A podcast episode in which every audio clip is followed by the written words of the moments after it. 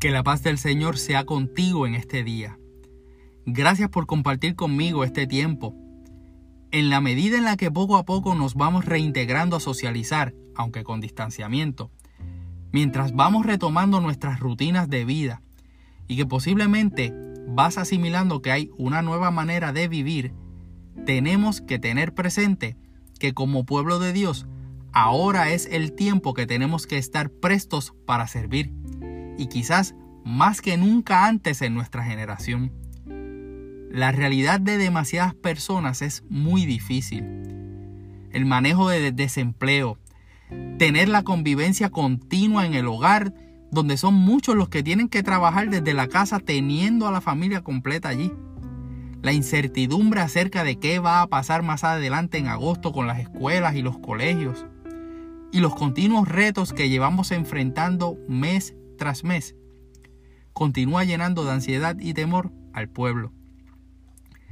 Y es en momentos como este que somos llamados a servir a aquellos quienes hemos confiado en que el Señor está en control de nuestras situaciones, aunque parezca que el mundo se nos viene abajo. Es ahora que quienes confiamos en que nuestro Dios es por nosotros y entonces, ¿quién contra nosotros? Se tiene que hacer visible ante un pueblo que tiene diferentes necesidades. Yo estoy convencido de que este tiempo que estuvimos de cuarentena, los que pudimos aprovecharlo para meternos con el Señor de una manera bien profunda, nos tiene que haber dado herramientas nuevas para hacer luz en medio de las tinieblas de este tiempo, para traer palabras de esperanza y proclamar las buenas nuevas de salvación deberíamos tener presente que este cuartelamiento que Dios nos recetó tenía que haber trabajado individualmente contigo y conmigo, de una manera que cuando llegara el momento de salir a la calle, pudiéramos estar lo más equipados posibles para servir a otros en sus necesidades. El servicio a otros tiene un efecto recíproco único. Es muy especial donde aquel que sirve en obediencia y amor lo hace como para el Señor y no para los hombres, según lo dice el libro de Colosenses en el capítulo 3, versículo 23. Al mismo tiempo, Él muestra el rostro de Jesús a aquellos a quienes sirve. Cuando servimos a otros, no para el ojo que nos ve, sino con un corazón sincero, temiendo a Dios, como promesa recibiremos la recompensa de la herencia porque a Cristo el Señor servimos. Es más agradable servir a otros, pero es una gran bendición servir a otros cuando lo hacemos para Dios y nos presentamos como posiblemente la única cara que puede ver un necesitado de Cristo en su día. Cuando servimos de esta manera, imitamos a Jesús, que dijo que ni aun el Hijo del Hombre vino para que le sirvan, sino para servir y dar su vida para rescate a muchos.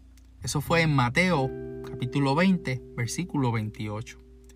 Servir o ministrar a otros por medio de los dones y talentos y maneras en las que podemos ser de bien a otros, llenando así sus necesidades de vida, nos tiene que llevar a poder contestar varias preguntas.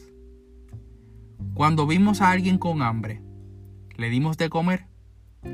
Cuando alguien tuvo sed, ¿le dimos de beber? Cuando alguien fue forastero, le recogimos.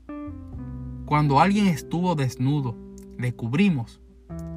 Cuando alguien estuvo enfermo, le visitamos.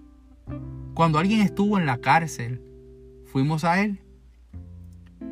Cuando servimos como para el Señor hay un precio emocional, físico y espiritual que tenemos que estar dispuestos a pagar. Es por esto que para que nuestro servicio tenga un efecto de eternidad en la vida de otros, tenemos que estar sujetos como esclavos a Cristo, manteniendo siempre presente que no se trata de nuestro protagonismo, y sí de servir como tarjeta de presentación de Jesús. El apóstol Pablo resume de una manera muy particular este aspecto de ser esclavos cuando en la primera carta a Corintios, en el capítulo 7, versículo 22, nos dice, y recuerda, si eras un esclavo cuando el Señor te llamó, ahora eres libre en el Señor.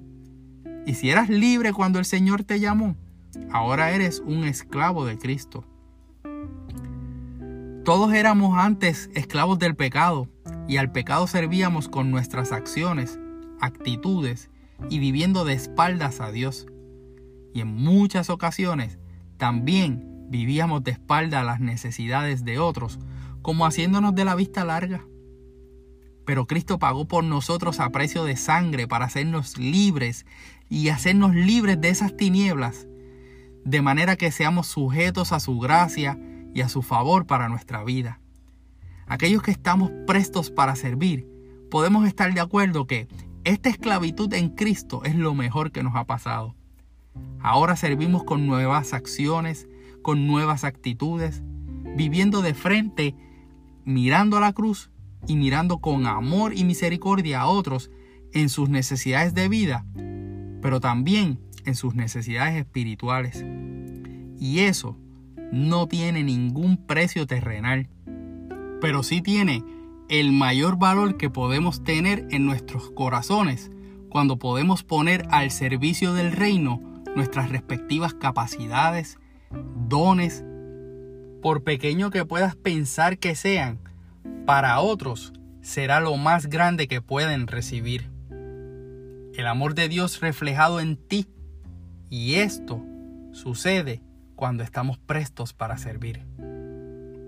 Aprovecho esta oportunidad para darle las gracias a Dios por cada persona que en su carácter individual tiene en su corazón la pasión de servir a otros, independientemente de sus propias circunstancias.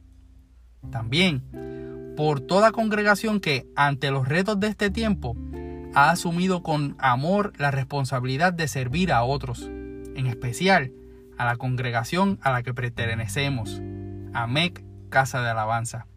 En este tiempo he visto la mano de Dios a través de mis hermanos y hermanas, dando testimonio de lo que estar prestos para servir significa. A todos, deseo que el Señor sea renovando sus fuerzas y añadiendo bendición en sus hogares. Te recuerdo suscribirte a este podcast en tu plataforma favorita y específicamente en Apple Podcast.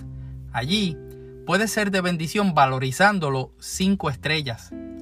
Sigue Byte de Fe y la Iglesia AMEC en todas las redes sociales, incluyendo en YouTube. Soy tu hermano y amigo José Molina, y junto a mi hermosa esposa Sonia Riera, siempre estamos prestos para servir al Señor y a nuestra amada congregación, cuyo pastor rector es Misraim Esquilín. Deseamos que Dios te bendiga.